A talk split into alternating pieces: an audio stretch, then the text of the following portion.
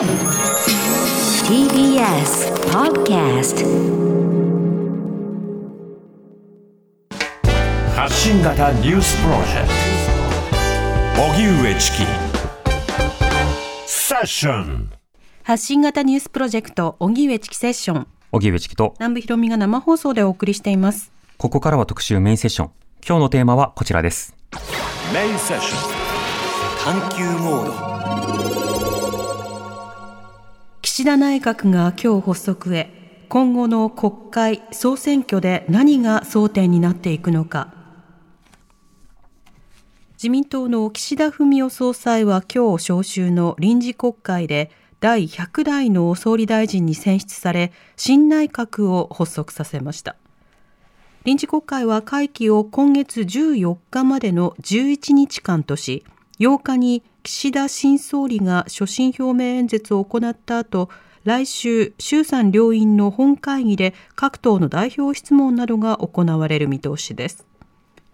野党側は衆議院選挙に向けて、岸田内閣もこれまでの政府と本質は変わらないことを浮き彫りにしたいとして、新型コロナ対策や政治と金の問題などを正していく方針です。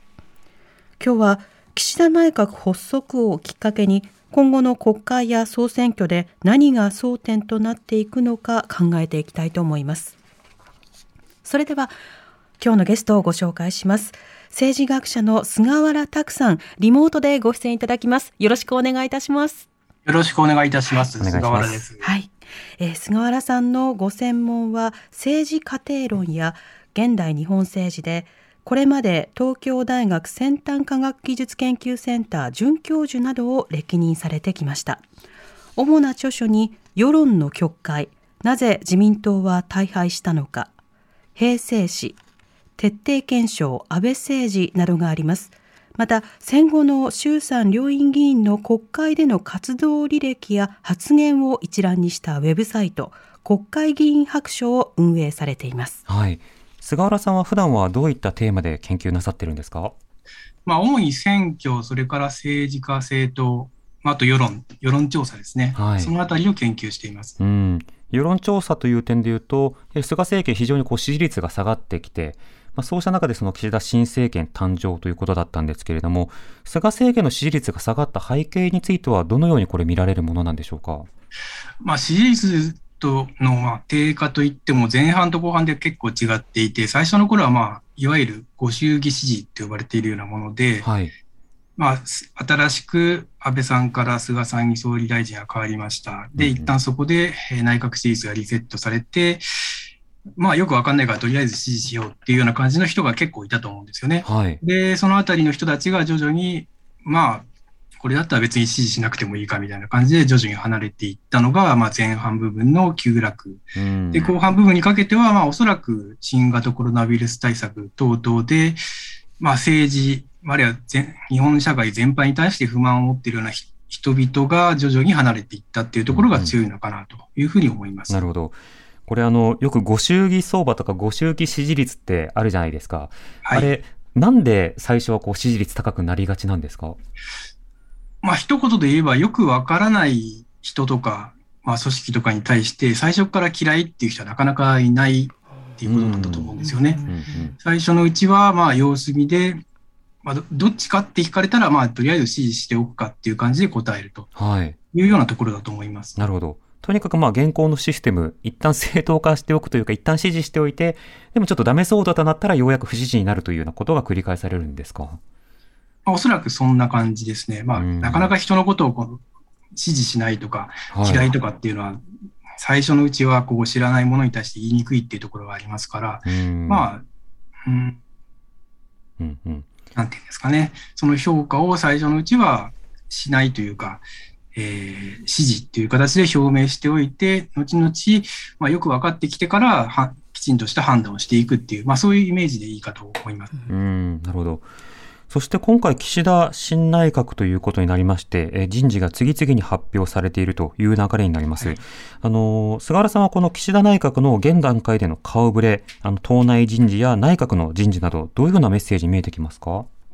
そうですね。まあ、メッセージというわけではないんですけれども、はい。まあ、ひ最初見た印象は大物の政治家がいないなっていう印象を持ったんですね。うんうんで、まあ確かに若い人も結構入ってきていて、あ、これは清廉な、せ新しいイメージを打ち出したいのかなっていうふうに考えていたんですけれども、はい。まあよくよく見ていくと、その内閣の顔ぶれ、見るべきところは、この名前とか年齢ではなくて、実は選挙区なんだと思うんですよ。うん。で、その今回入ってきた方、多くの若い側の方々というのは、はい割と今度の選挙で危ない、その与野党が割と接戦しているような選挙区が比較的多いんですね。ほで、なので、まあおそらくですけれども、その大臣に推薦した派閥とか有力政治家の方々が、まあ、こいつを大臣にしておけば次の選挙でもなんとか勝ってくれる野党に対して、えー勝ちを収めてくれるのではないかぐらいの、まあ邪推ですけれどう。も、はい。まあそういうところもあって、こう、まあ世間的には全然有名ではない無名の人が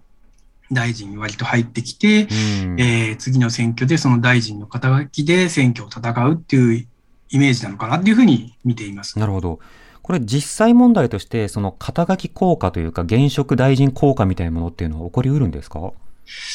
いや、どうですか？まあでも大臣の肩書きがあれば、次の、もう今回でおしまいってわけじゃなくて、次のはいまあ参院選ぐらいまでは大臣をしてくれるはずですから、うん。まあそれに対して期待をする、あるいはそ組織とかが応援してくれるっていう面は、まああるかとは思います。うん、なるほど。その他、例えば、派閥人事が垣間見えるかどうかということでも報道を繰り返されてますが、ここではどうでしょうか？そうです。まあ多分言われている通りではあるのかもしれませんけれども、はい。うん逆にその派閥通り、派閥の人数通りに大臣を選びましたって言えば、またこれも派閥政治だって言われますし、難しいところだとは思います。まあ、ただ、岸田さんにその、大臣の推薦等を行っている人たちっていうのが割とその岸田さんを応援していた人たちが多いからっていうことなんだと思うんですよね。うん。逆に言うと、その、今回外れた方、だと言われている派閥の方々は岸田さんにパイプを持っていない。まあ、当然といえば当然なのかもしれませんけれども、なので、まあ、あまり選ばれなかったっていうところはあると思います。うん。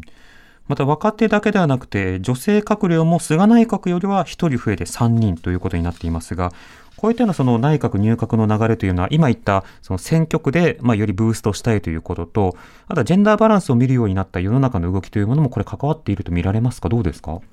それは、まあ、関わってはいると思うんですけれども、参議院っていうのは非常に少ないですよね。うんまあ、それだけ人数がす少ないし、まあ、あるいは推薦した側の方も、まあ、あまりその女性の方を推薦しなかったっていうことなんだと思うんですけれども、ええまあ、これは、うん、本当にジェンダーバランスを考えているんだったら、もっと増やすべきだとは思います。うん。まあ通り一遍というか、まあ、なぞってる、に、とどまっているような現状という印象はありますよね。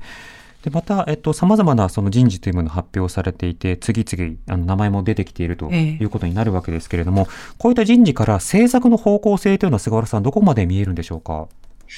そうですね。まあ、正直言うと、この若手中心で、あまりここ名前を入れてない方なのこちらも印象がない人が大半なんですけれども、え。うーん、まあ、た、おそらくですね、一番その岸田内閣の方向性、まあ、岸田さんに限らないですけれども、方向性が見えるのは、まあ、いわゆるその特命大臣って呼ばれている人たちの肩書きなんだと思うんですね。ええただ、それを見ていくと、あんまりこれまでと変わり映えしていないところが多いのかなと。少子化担当が子ども庁になったとか、えはいまあ、その程度で、あととか、経済再生、えー経済安全保障か。まあ、うんうんそういったところに力を入れていくっていうメッセージは、まあ、若干含まれてはいるんですが、そこまではっきりとしたメッセージはまだ現れていないのかなと。もちろん、その各大臣さんの方々の、まあ、今後の活躍次第というところはあるんですけれども、はい。はい。そうですね。特命大臣というのは、いわゆるその、まあ、国交大臣とか厚労大臣とかではなくて、その都度その都度、こう、新設で作られたりするような大臣ということになるわけですけれども、まあ、子ども庁野田聖子さんとか、デジタル庁に牧島かれんさんとか、まあ、注目の人事というのはいくつかある一方で、デジタル庁の前の大臣はさすがに据え置きできなかったのか、それとも単に党の事情なのか、やはりその報道で、うんその金銭、あ、あ、おごられた云々という話があったのか、はいはいいろんなところの説明というのが見えないところがありますよね。で、またこれ、えっと、党内人事として、例えば高市さんを政調会長に据えるなど、そして河野さんはじゃあ、冷遇ではないかというふうに言われるなど、こうした動きはいかがでしょうか？そうです。まあもちろん政局的な見方をすればそうなるんですけれども、はい。うーんどういう、まあ例えば河野さん候補、広報担当と言われて非常に、まあ自民党内では下の方の役職っていうふうに見られがちではあるんですが、まあただ選挙を控えた中では非常に重要というか、はい。まあ、おもまあ、選挙の顔とまでは言いませんけれども、かなり重要な部分、役を担わされているような印象も一応受けます。うん。ただ、どれ派で、どれだけこれから露出が出てくるのかなども含めて見ていくことが必要だと思いますね。で、これからこの顔ぶれを選挙で売っていくというようなタイミングにもなっていると思うんですけれども、あの、菅原さん、この間、総裁選ずっと行われていました。で、総裁選で連日メディアに各候補者、あの、総裁候補が顔を出してました。で、今回その閣僚の顔がこう次々出てると思うんですけれども、こういった閣僚の顔とか総裁選の顔が実際出ることというのは、支持率とか投票行動には影響を与えるものなんでしょうか？まあ、二つ分けることができると思うんですけれども、はいまず世論調査の支持率の数字自体には確かに今のところ出てるんですね。うんその自民党の総裁選が行われましたっていう期間に、えー行われた各種世論調査では自民党への支持率が多少上がっていると。はい。ただじゃあこれが実質的な意味を持つものなのかどうかっていうのは非常に怪しいところがあって、うん結局その、まあ、テレビ等で自民党の総裁選が行われていますっていう報道がずっと続いていると。で、その影響を受けて世論調査で答えるときもなんとなく自民党って答えがちな人が多くなっているとは思うんですけれども、はい。その総裁選が行われたからといって、その自民党の、まあ、例えば今度の選挙の得票率等が、まあ、大きく伸びるかっていうと、そこまでの効果はないと思われます。うん。まあ、実際に効果が現れるとしたら、菅さんに比較しての岸田内閣の評価みたいなものが非常に高いっていう場合なんですけれども、うんうん。ただ現状まだ何も始まっていない段階ですので、はい。そこの評価は、まあ、例えば小泉内閣みたいな形で、えーこの政策ぜひとも支持すべきっていう人がたくさん出てくるっていう状況ではありませんので、うんうん今後の自民党の得票率、あるいは世論調査の、えー最終的な支持率みたいなところに大き大きな影響が出てくるかと言われれば、おそらくそんなには出てこないのかなっていう気がいたします。なるほど。そこのあたり、その政治に関する数字を見る上で重要なポイントだと思うんですけど、よく世論調査で、この政党を支持しますか？どの政党を支持しますか？ということで聞くと、大体その自民党が、えっと、一党、第一党になっていて、で、ええまあ、ど、どこも支持しないとか支持制度なしっていうのがまた巨大派閥というか巨大グループになっていて、え野党がだらしない結果だっていうふうに見えるじゃないですか。で、ええ一方で選挙をいざやってみると、その野党全体としては相当の数を実際には取っていたりをしていて、はい政党支持率と、えー選挙での得票率の数字にズレがあるわけですけれども、はいこの二つの差というのはどういうふうに見ればいいんでしょうか？そうですね。まあ、例えばその、選挙当日にどこに投票したかっていうデータと、その内閣支持率のデータを比較すると、内閣を支持している人の、まあ、年代によるんですけれども、若い方だともう半分も自民党に投票していなかったりするんですね。はい。で、要は世論調査に対する回答と実際の行動が結構ずれてきていると。うん。で、そういう側面があるので、世論調査の数字っていうのを、まあ、トレンドで見る分には構わないんですけれども、はい。その数字そのものを実際の世論、現状40%の人が自民党を支持しているみたいな形で見ることはなかなか現状できて、でできないんですうね。ん。で、なので割り引いてみる必要があると。うん。うん。で、それっていうのはやっぱり世論調査、要はいきなり電話がかかってきて答えろって言われて答える。要は何も準備してないところで政治について普段考えていないような人がいきなり聞かれると、まあどうしても自民党って答えるか、いや支持する政党はないっていうふうに答えるしかないっていうところがあると思うんですよね。うん。うん。まあそれだけ世の中の人々があまりその政治について、えー考えて、まあ政治について深くかん普段から考えている人は非常に少ないというところが世論調査にも表れているのかなと。うんで、一方、選挙に関して言えば、まあ、選択肢が用意されて、この候補とこの候補、どのと候補に入れますか、どの党に入れますかっていうことを一応考えてから入れますので、はい。その部分の差がどうしても出てきてしまうのは、まあ仕方がないところはあるのかなっていうふうに思います。うん。これまた、選挙制度の影響というのはあるんでしょうか？つまり日本だと単純比例ではないので、政党を支持、なんとなくどの政党がいいかだけで選挙の投票先を決めるのではなくて、小選挙区などのその選挙の、あの、選択肢の中に、あ、うちはそもそも、あの、公明党が出てるなとか、あの、え野党がこの一党しか出てないから、じゃあそこに入れるかっていうの、いろんなことを考えるわけじゃないですか。そこはどうですか、そう、まあ、す影響関係を言い出すとすごい細かくなってしまうので、はいはしょって言いますと、えー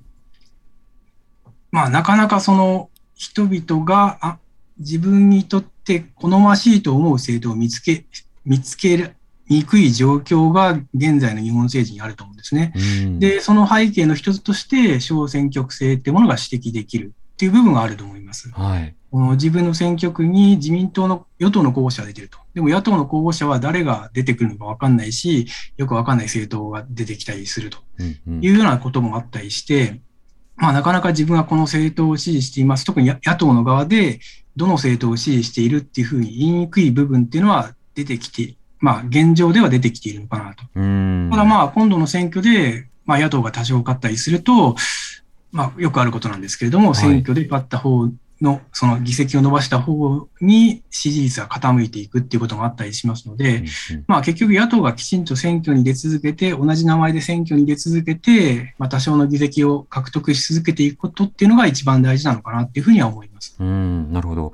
確かにあの、例えば中には立民とか国民とかをいいなって思ってても、選挙協力によってうちからは共産しか出てませんとか、あ、ここは社民ですかとか、そうしたのズレというものはあるわけですよね。はい。うん。まあそれは仕方が、まあこの制度を続けるにあたっては仕方がない部分が非常に大きいのかなっていうふうには思います。やっぱりどうしても二大政党を目指す方向で、あの、各候補者がこう調整をしていく。あの、勝てそうな候補に一本化していくってなると、ある程度こう、丸めていくというか、あの、譲り合っていくというようなことが必要な制度になりますもんね。そうですね。まあ現状そういう制度になっているので、まあその制度を直せばいいって話ではあるんですけれども、はい。現状では特に野党の側にとっては、その一つの政党だけでやっていくっていうことは難しい制度になっているので、うんそこはまあ、うん、なんていうんですかね、そこは飲んで、えーお互い協力してやっていくっていうしかないと思いますね。なるほど。となると、先ほどの話、その具体的な党とか政党、あるいは政権に対する支持率と、実際に投票がどうなるかというのは、これ分けて考える必要があるということですけれども、岸田ご祝儀効果とか、この間の露出効果で単純に自民が有利とまでは言えないということですか？そうですね。まあ、菅内閣で最終盤の頃の支持率っていうのは若干下げすぎなところもあったとは思うんですけれども、はい。うーんその内閣が変わって、なんか数数字が上がったからといって、その自民党の得票率、まあ大体有権者のうち25%ぐらいが自民党と公明党の与党に投票するんですけれども、それが25が30になったりするかっていうと、なかなかそこまでは考えにくいとうん。思います。うんうんこれ仮に例えば岸田さん、岸田さんってどちらかというと中道な立場で、なんとなくその立民と主義主張が重なるから票を食い合う場面もあるのかなというふうに思われるところもある一方で、河野さんのように、まあ、ある種大衆的人気というか、まあ、ええ。知名度の勢いなどがこうあるような人がトップになる場合とでは、また選挙のあり方というのはこれ大きく変わるんでしょうか？えーっと、まあ、おそらく河野さんがなったとすれば多少は変わったとは思うんですよね。うん。その、これまでと違ったいその自民党の、まあ、若干、うん、なんていうんですかね、言い方悪いですけど、高齢者寄りで、田舎寄りでみたいなところのイメージが、まあ、刷新されて、まあ、小泉純一郎内閣ほどではないにしても、はい。まあ、その票が出てくる、その自民党に、自民党が変わりつつあるっていうことに期待して票を入れていく人っていうのは出てきたと思うんですね。うんうんそれに対して岸田さんはまあ、古き良きと言いますか、うん、もっと昔の自民党に近い側の人ですから、ええうん、まあ、政まあ、何か変わったっていう意味では新しくはなってるんだけれども、新しい票を掘り起こせるようなかタイプの人かっていうと、おそらくそうではないですね。でもそれがいいか悪いかは別として、まはいあ、そうであるとうんいうふうに思います。なるほど。そうすると、例えば、あの、野党が、こう、その岸田政権と、まあ、各選挙区でこう、争っていくとなったときに、野党この間、政党支持率そのものはこう、伸び悩んでいるわけですけれども、選挙の中でどういったような、その対策というものを、そもそも取ることが必要になってくるんでしょうか？まあ、対策というのは、むうん、小手先に過ぎないと思うんですけれども、うん選挙に向けてはまず野党同士できちんと協力体制を築くってことはまず一つ大事。はい。で、まあその上でもう選挙になってしまうので、遅い話ではあるんだけれども、その無党派層と呼ばれているような人たちを中心に、本来は野党に投票している。まあ常に投票しているけれども、支持政党としては立憲民主党って言わないような層の人たちもいますので、うんはいまあそういった人たちをきちんと自分たちの支持層として固めていく。で、そのためには政策、まあそれから地元での活動、まあいろんなアプローチあると思うんですけれども、そこをしっかりやっていくっていう基本的なところが大切だと思うんですね。うん、そっかそっか。でも先ほどの話ですと確かに、あの、支持政党どこですか？立民などとは答えないけれども、なんだかんだ言って民主党系とか野党系に毎回投票してるって人はそれなりのボリュームでいるわけですね。そうですね。うん。まあどうしても立憲民主党、な名前がちょっと長くて難しいので、はいと。っさには世論調査とかで答えにくいところがあるんですよね。うん。まあ、なので、そこの名前をきちんと売っていくっていう部分でも、まあ、もっとちゃんと活動しなきゃいけないのかなっていうふうには思います。うん。なので、従来の野党支持層から、まあ、さらに支持されるような動きが野党には必要だし、岸田さんは岸田さんで従来の与党支持者の、まあ、票を離れさせないというのは重要ですけれども、さらにこの無党派で割と動動いている票というものの中では、例えば、あの、維新の会なんかは、その、より社会を変えてくれるとか、あの、ええ。より財、財なんかこう、仕分け上げてくれる、財政をこう厳しくするとか、あのいろんなものの好みあると思うんですけど、この無党派層の、その、グループ分けというか、そのどういったような人たちがそもそも潜在的にいるのかという分析というのは、どの程度行われてるんですか？えーっと、そこはちょっと、一概に言えないというふうに言った方がいいのかな、その無党派層といっても、うん。タイミングによって無党派層になっている人は違ったりしますので、あある時は自民党支持、ある時は民主党支持みたいな形になっていたりするので、まあ、うん現状で言うと、かなり野党の支持率は下がっているので、逆に言うと、支持政党なしって答えているような人の中に、割とこの野党より旧来の社会党から続くような左派的な、まあ現代の言葉で言うとリベラルな人が結構いるんですね。うん。でなので、その野党としては、現在の立憲民主党を中心とする野党共闘側としては、まあそういった支持層をまず固めていくことが大事になると。はい。ただ一方で、その、まあ以前の小泉純一郎政権、あるいは最近だと維新の会といった第三極的なその改革志向を持つような人々もいたりしますので、うんで、そこをどれだけ取るか、でも逆にそれを取りすぎると逃げていく票も出てくるのかなっていうふうなことを計算しながら、はい。まあ、訴えていくしかないのかなっていうふうに思いますね。うん。例えばその、今、リベラルと言われた人たちというのは、例えば再分配に積極的だったり、あるいはその人権を擁護することについて、まあ積極的だったりするような立場を、なんとなくこう、リベラルと社会では呼ぶと思うんですけれども、ええ一方でその無党派層で特にそのポピュリズムというふうに言われるようなその層の中には、まあ、例えば右派的な人の中でもその、まあ、社会支配傾向というか要はその下に対する共感が低い。だからその再分配はそんなにいらないと。この社会は競争なんだと。だから規制撤廃とかそうしたものをやってくれと。で、公共料金とかは、あ公共事業とかは減らしていきましょうみたいな方も当然いるわけですよね。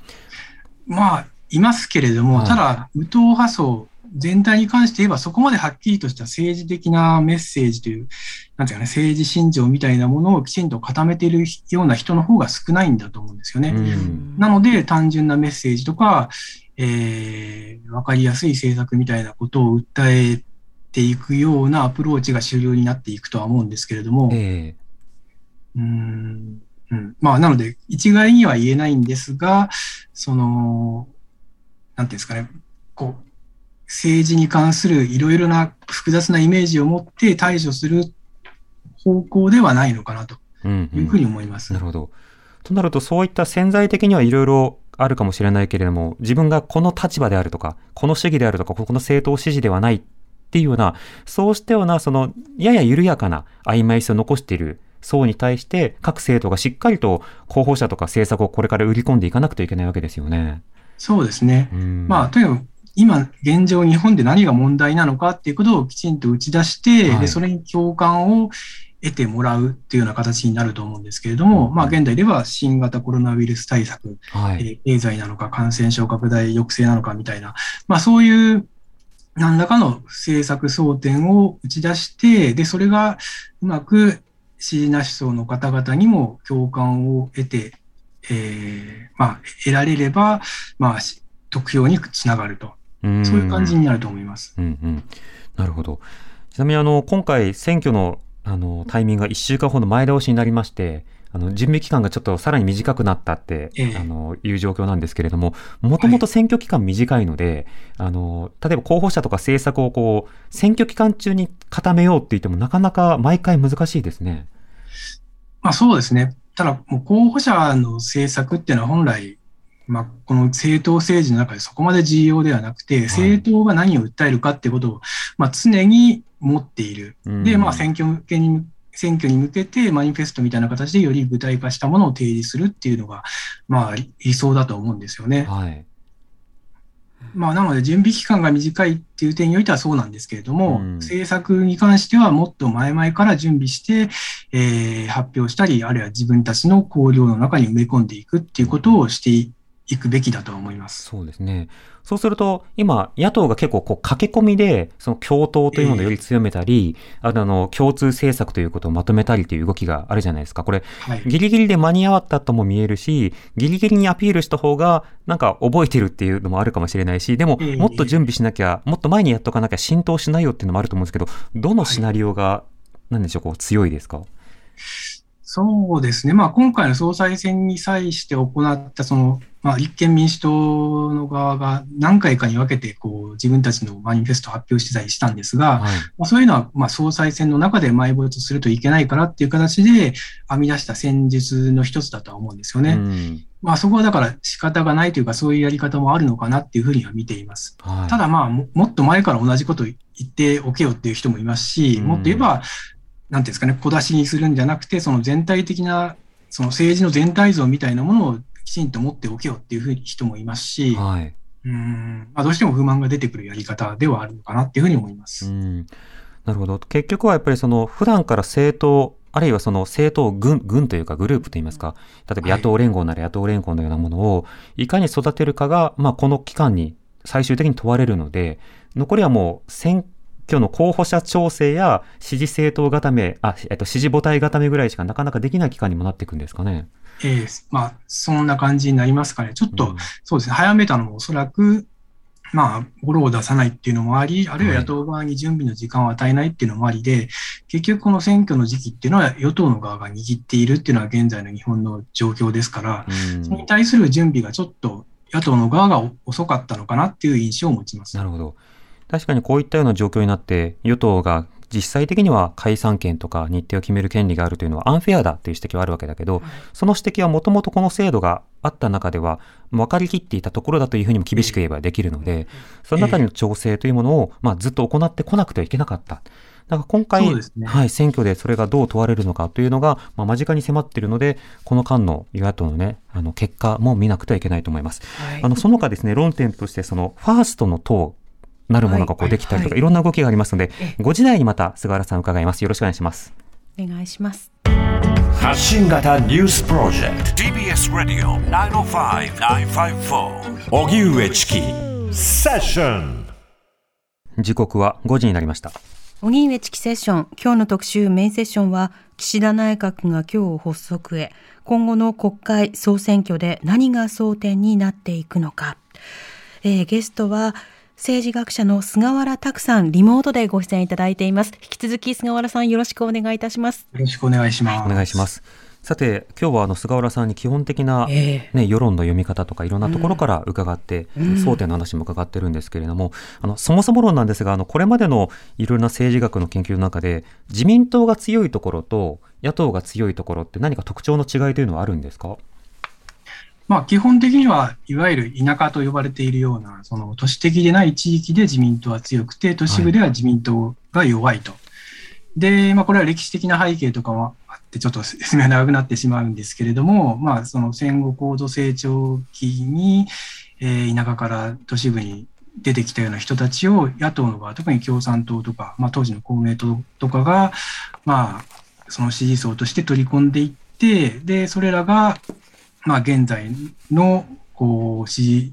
その農村は自民党が強くて都市部では自民党が弱いっていうもののはい基本的な構造を作り上げていると思うんですね。うん、で、多少その小泉政権の時に都市部の票を自民党が取ったりはしたんですけれども、まあまだまだ野党の方が強い選挙区が都市部には非常に多いという状況になっています。うんうん、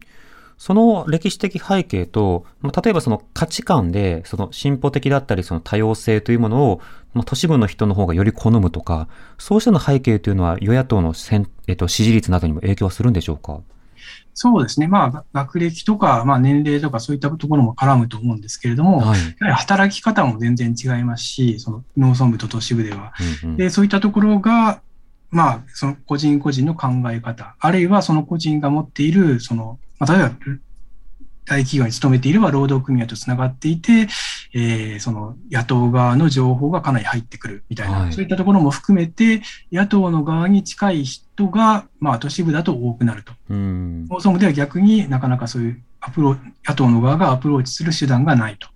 いうことだと思います。うんそうした中で、その今、都市部であるとか、まあ、地方などで地域政党というものが誕生して、で、大阪維新の会とか、まあ、都民ファーストの会とか、まあ、いろんなものがこう登場してるんですけれども、これも大きくは今言ったような非自民の野党の動きを、しかし従来の野党が取りこぼしているというような構図になるのか、そのあたりはどうですか？まあ、ここはいろいろあって難しいところではあるんですけれども、はい。そのもともまあ、要は小泉的なって言っていいんですかね、改革志向の人たちみたいなもの、人たちもいるんですが、同時にもともと自民党の中にいたそういう勢力をこう引きつけて、えー支持増としてるっていう面があります。うんまあ、維新の会なんかはそうだと思いますけれども、ええもともと自民党に所属していたような人ような政治家を基盤として作り上げた政党ですから、で、都民ファーストもまあ似たような感じではあるんですけれども、はい。まあ、野党、本来だったら野党に投票するかもしれないような票も含めて、国政の与党と野党両方から、まあ、得票をしているっていうイメージだと思います。うんうん。となると、ど。ういうふうにその地域政党、新しい党が票を奪うのかということなんですけど、このタイミングで小池都知事が特別顧問を務める地域政党、都民ファーストの会が、え国政新党のファーストの会、設立を発表ということになりました。このファーストの会の動きについては、菅原さんどう見てますか？えー、なんていうんですかね、まあ、うーん、この選、もう選挙始まるっていう段階で、これから候補者を公募するっていうのは何なんだろうっていうふうにしか思わないんですけれども。うん、うんうーん、まあ、やるにしても、もっと前、8月ぐらいに発表して、ええ。それから候補者を選んでっていう形に、まあ、するよ、するのが普通だとは思うんですけれども、これで本当に人が集まるのかっていうのは非常に疑問ですね。うーん。何か、なウェブサイトが、あの、今、構築中ですっていう、ほとんどコンテンツがない状況であるとか、候補者が決まってないことも含めて、これ、発表のタイミングとしては確かにセンセーショナルのように一瞬見えたんですけれども、中身を見てみると、ほとんど空っぽみたいな状況なので、これは、相当なんだろう、まあ、人格的に言うと焦りというふうに表現されがちですけれども、あの、このままだと埋没してしまうというような状況の中で、まあ、選択肢として唯一あったのが今名乗りを上げるということだったのか、そこはどうでしょうか？うんまあ、その意図はよくわからないんですよね。はい小池知事はどれだけこう組みしているのかっていうのも、まあ、報道によれば全然勝手に議員の側がやってるみたいな話が出てますけれども、んうーんなぜこれをしたかったのかっていう意図は、まあ、本人たちに聞かないといけないところなのかなと思います。そうですね。一方でさ、論点で見たときに、今の与党や野党であるとか、他の政党で、まあ、組み上げられない意見というものがあって、その意見を主張するためにこの政党が必要なのだというような形で出てくることが多いんですが、そのシナリオというのは今のところ見えないところがありますね。まあ、それを知ろうと思ってウェブサイト見ても何も書いてなかったので、はい。よく分かったのは、まあなんか、と、えー、とからなんかこの税金をこう奪われてみたいな、なんかそういう、なんか都庁の、いや、都民の主張というよりは都庁の、東京都庁の主張みたいなのが書いてあって、うん。ん、まあ、そうなんだっていう感じで閉じたんですけれども、はい。なので、うん。何の政策もないのに、まずせ、大した政策がないのに候補者が応募してくるかって絶対、まあ、普通の人はしませんし、はい。うん、それに対して、な何をしたい政党なのかっていうのがよくわからないのに、票を入れる有権者ってなかなかいないと思うんですよね。うん。なので、まあ、もしこの今後頑張って得票をたくさん増やすことを目指すんだったら、何よりもまず政策、訴えをきちんと先に発表して、で、それに共感する候補者を集集めるっていう、まあそういった段取りをしなきゃいけないとは思うんですけれども、ええまあどうですかね。うんあのそうした中で政策、今、あの一番注目をされているのは、なんといってもそのコロナ対策ということだと思うんですけれども、ええこのコロナ対策をめぐって、その例えばせ支持政党であるとか、その内閣支持をするかしないかというこの傾向と、どんなコロナ対策を求めるのかという傾向には、何かしらの関係性などはあるんでしょうか？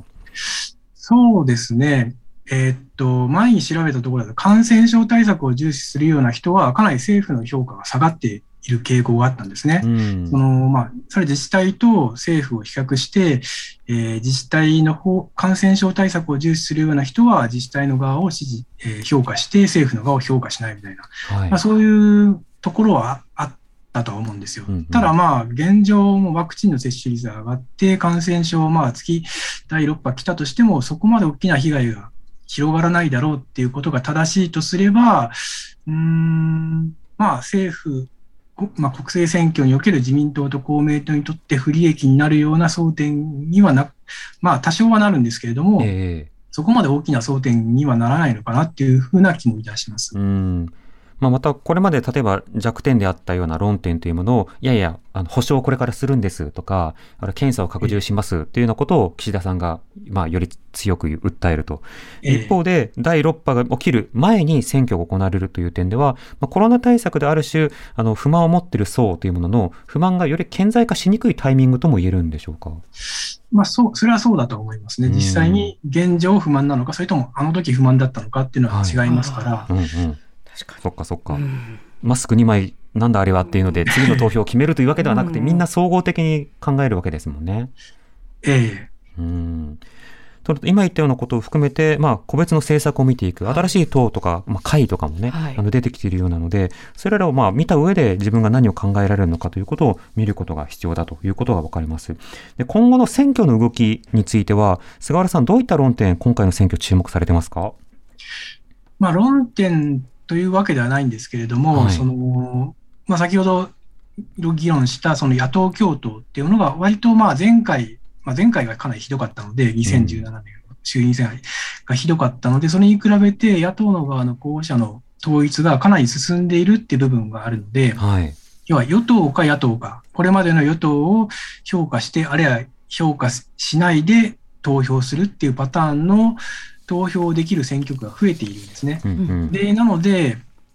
まあ、そのコロナだけじゃないですけれども、これまでの安倍政権、菅政権を含めたあ自民党政権に対する評価、不評価っていうものが出てきやすい、えー選挙になってくるとはい。いうふうに思います。うん。なると、ある種図式としては、あの、ずいぶん前からスリムにはなってきたということですか？そうですね。まあ、細かく見れば複雑ではあるんだけれども、ええその前回のそのよくわからないその小池さんが希望の党みたいなものを作ってみたいな、うん。ごたごたした政局に有権者が巻き込まれるみたいなことは現状まあないので、うんうん。まあ、それに比べればシンプルに野党側か与党側か、まあ、もちろん野党の側の候補者が立憲民主党なのか、あ共産党なのかっていう違いはあったりしますけれども、はい。まあ、シンプルに与党か野党かで考えて投票することができるようになっている点ではだいぶえー違うのかなっていうふうに思います。うんなるほど。確かにそうやって前のものと以前のものと比較をすると、希望の党の時は本当にしっちゃかめっちゃかで混乱という感じでしたけれども、一方で今回ファーストの会作ってもなんか、パッとしするのかしないのかっていうような状況になってるので、随分いろんな状況も変わってるなと思います。で、一方で野党が今回候補者をこう共通して立てるとなった時に、例えば、あの、今回入閣した女性が3人少ないねという話があった。では、野党の方も、まあ、与党の方もそうなんですけど、候補者の対等性、ジェンダー平等性を実現できるのかというと、なかなか進まないような状況というのもあります。これはやはり、現状すぐさまということは難しいんでしょうか？菅原さんいかがですか？まあ、各党の中にいる、その、候補者、その、議員になる候補者じゃなくて、候補者の候補者レベルの人たち、政治との関わりを持っている、えー人たちの間のジェンダーギャップはまだまだ激しいので、ええ。まあ、共産党とか公明党とはまた違いますけれども、立憲民主党とかだと、要はその、労働組合なら労働組合、うん。えーその他のその職域団体とか何でもいいですが、その政治に関わろうとしている人たち、あるいは組織の中でのジェンダーギャップもまだまだ激しいので、はい。どうしてもそのリクルート面において、男女性よりも男性の方がはるかに選択されやすいっていう状況は続くと思います。だからそれをなんとか直すためには、まあ、クォーター制なり、まあ、各政党が自分たちで努力目標をきちんと守っていくっていうことが大事なのかなっていうふうには思います。そうですね。また具体的な数がどうなるのか、割合がどうなのかという話もそうですし、議員になったら当然国会で質問などに立ってもらったり、あの具体的な立法活動に関わってもらわなくてはいけないんですけど、あの菅原さんはね、国会議員白書というそのウェブサイトを運営されていて、はい、どの議員がどんな質問をどういうふうにしているのかということをまとめていらっしゃいますよね。はい、こうした活動はどうして必要だとお感じなんですか？まあ、かなりその国会議員の活動っていうのは、どうしても目にすることが難しいと。マスメディアが多少報道したとしても、それは有名なごく一部の政治家の話であって、はい、まあ一般の、要は自分が投票したこの政治家は何をしてるんだっていう部分を探ろうとしても、結局全然で情報が出てこない。せいぜいその政治家は自ら宣伝しているビラみたいなものから情報を摂取するしかないと。で、一方で、まあデジタル化じゃないですけれども、国会の会議録みたいなものはだいぶ前から公開されていて、そういった情報は、まあ、たくさんあるんですね。はい、ただ、たくさんあるにしても、それを全部要約して、あ、こうなってるんだってことを理解するにはなかなか難しいと。自分で全部検索して調べて、うん、えー、全部を見なきゃいけないみたいになってきますので、でそういう状況をなるべく改善して、まあ、一目で、まあ、この人はこういうことをしてきている人なんだなっていうことを、まあ、その入り口みたいな部分、まだまだ入り口みたいな部分でしかないんですけれども、うん、そういう部分を提供したいなって思ってやっています。うん、こうやって入閣とか大臣が発表されたりすると、やはり議員の名前での検索というのは、その方とか増えますか？あ、増えますね。うん、えー、まあ、総裁選の時から結構増えていたんですけれども、はい、まあ、それまでは割とこの注目されやすい、まあ、小泉さんなら小泉さんみたいな感じで、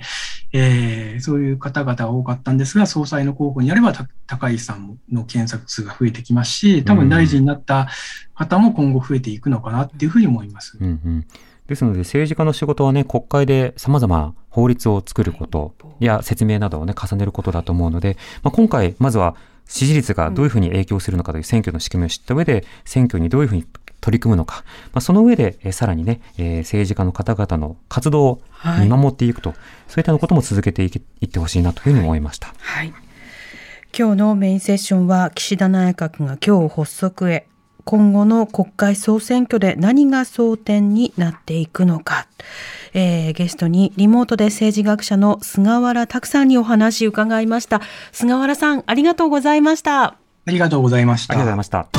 TBS Radio 荻上チキセッション TBS Radio 905-954